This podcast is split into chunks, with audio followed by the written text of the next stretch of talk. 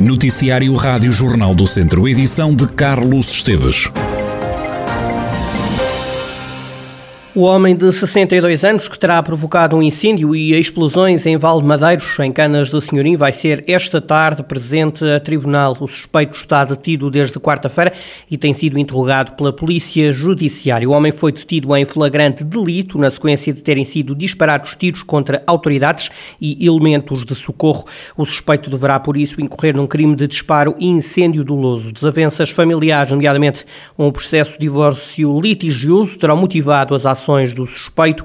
A intenção seria destruir os bens para que as partilhas fossem evitadas.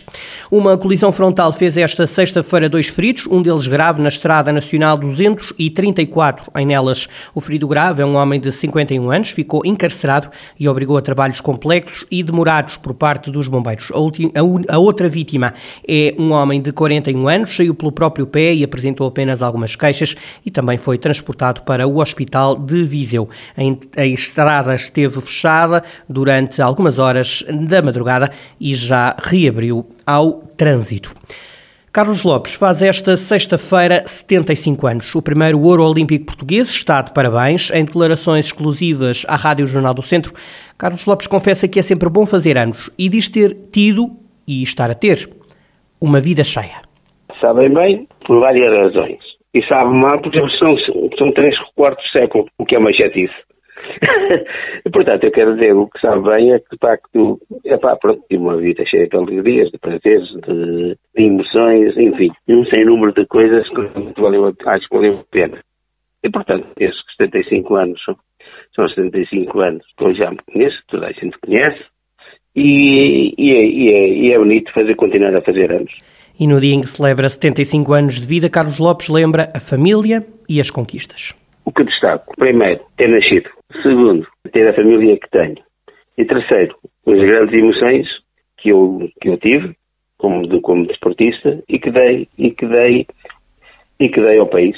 Aquele 12 de agosto de 1984 continuará a ser lembrado como o primeiro dia em que Portugal ganhou uma medalha de ouro nos Jogos Olímpicos. Carlos Lopes diz que a partir daí as pessoas começaram a acreditar que seria possível ganhar.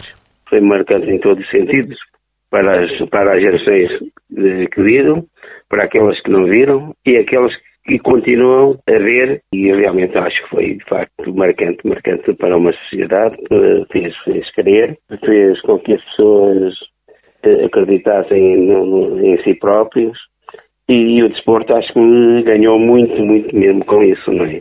E portanto, e o, o desporto e o país. Carlos Lopes, a glória olímpica que esta sexta-feira assinala 75 anos, nasceu em Vilmoinhos a 18 de fevereiro de 1947. A exposição Diálogos na Beleza das Obras. Contemplamos a beleza do Criador. É inaugurada esta sexta-feira no Museu da Misericórdia de Viseu. A mostra abre ao público no dia de São Teotónio, padroeiro da Diocese. A coordenadora do Departamento dos Bens Culturais da Diocese de Viseu, Fátima Eusébio, explica que a mostra resulta de uma parceria entre várias dioceses.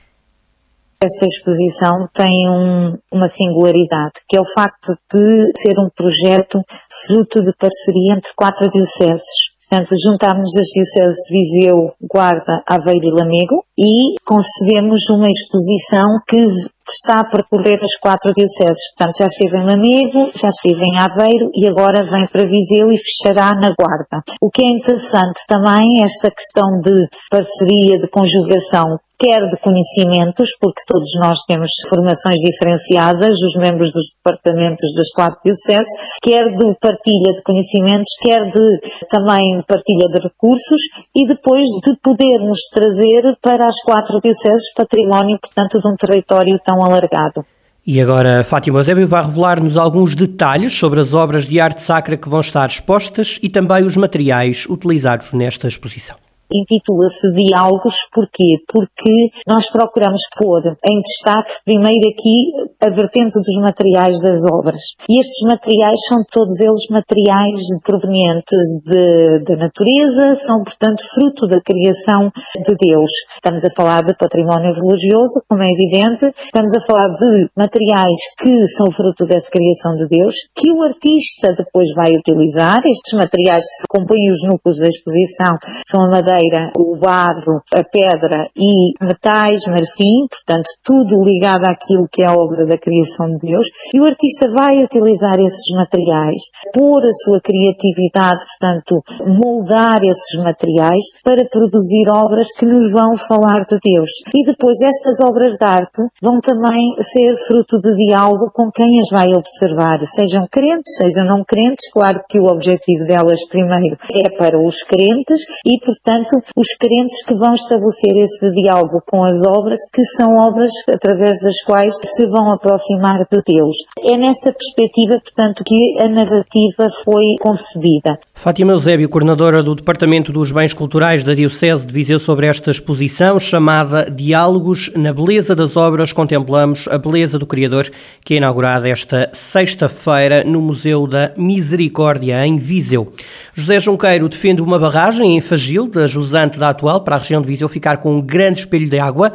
Na conversa central desta semana, o socialista diz que é um assunto que não se pode esquecer quando a chuva voltar. Esta barragem de Fagil tem um prazo de validade. É, o que tem que ser feito é uma barragem que deve ficar, por exemplo, a jusante de Fail, antes da estação de tratamento. Aí sim temos cota para armazenar, para ter um grande espelho de água e uma grande capacidade de armazenamento. A barragem de Fagil está limitada e nós não podemos elevar muito mais o nível, senão até iríamos, por exemplo, Vila Corsa ficaria, eh, atingiria, seria atingida pela água. E, portanto, não é isso que se deseja. Portanto, essa não é uma solução. Sim, eh, explorá-la o melhor possível, mas uma nova barragem é fundamental pode ser localizada a jusante desta que existe atualmente, com capacidade, com grande espelho de água e para resolver esse problema do abastecimento. E ainda sobre o tema das barragens, o ex-secretário de Estado lembra que Girabolhos, que nunca foi construída, apesar de anunciada, foi um erro histórico, o maior, diz José Junqueiro.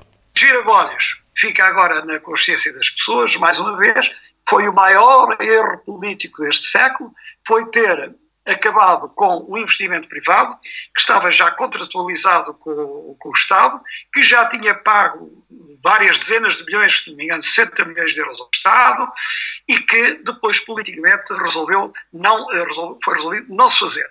E isso era uma reserva estratégica de água eh, que eh, teria as dimensões muito aproximadas da barragem da Agueira eh, e acho que os autarcas têm que refletir sobre isso, mas neste momento concentremos no essencial, que é a solução definitiva para as próximas décadas de abastecimento de água a Viseu. José Junqueiro em mais uma conversa central que pode ouvir esta sexta-feira na Rádio Jornal do Centro, na íntegra, às sete da tarde. O Académico de Viseu joga em casa emprestada esta sexta-feira, frente ao Leixões. O comentador de desporto Rádio Jornal do Centro, Carlos Agostinho, diz que os jogos da segunda Liga são decididos no pormenor, mas confia que o Académico pode fazer um bom resultado. Carlos Agostinho entende que é urgente um regresso do Académico ao Fontelo. O comentador reforça que o clube está a fazer um campeonato sempre a jogar fora. No meu ponto de vista, o académico nunca joga em casa, joga sempre fora. Fala-se pouco nisso, mas eu acho que se devia também realçar esse fator, porque fazer uma época é jogar sempre fora, não é fácil. E o académico, apesar de todas essas dificuldades, vai, vai, vai resistindo e vai conseguindo pontos. E também temos que valorizar esse aspecto, que nós agarramos muito ao não ganhar, ou isto, ou aquilo, ou aquilo outro, e em casa não pode perder pontos. Mas qual casa? O académico não tem casa neste momento, e essa é a grande verdade. E de uma vez por todas, o regresso o mais rápido possível ao Fontelo, porque de facto aí é que é a casa do académico e aí é que, é que pode fazer a diferença. Carlos Agostinho, comentador Rádio Jornal do Centro, na divisão ao jogo do Académico frente ao Leixões, apito inicial marcado para as seis da tarde desta sexta-feira.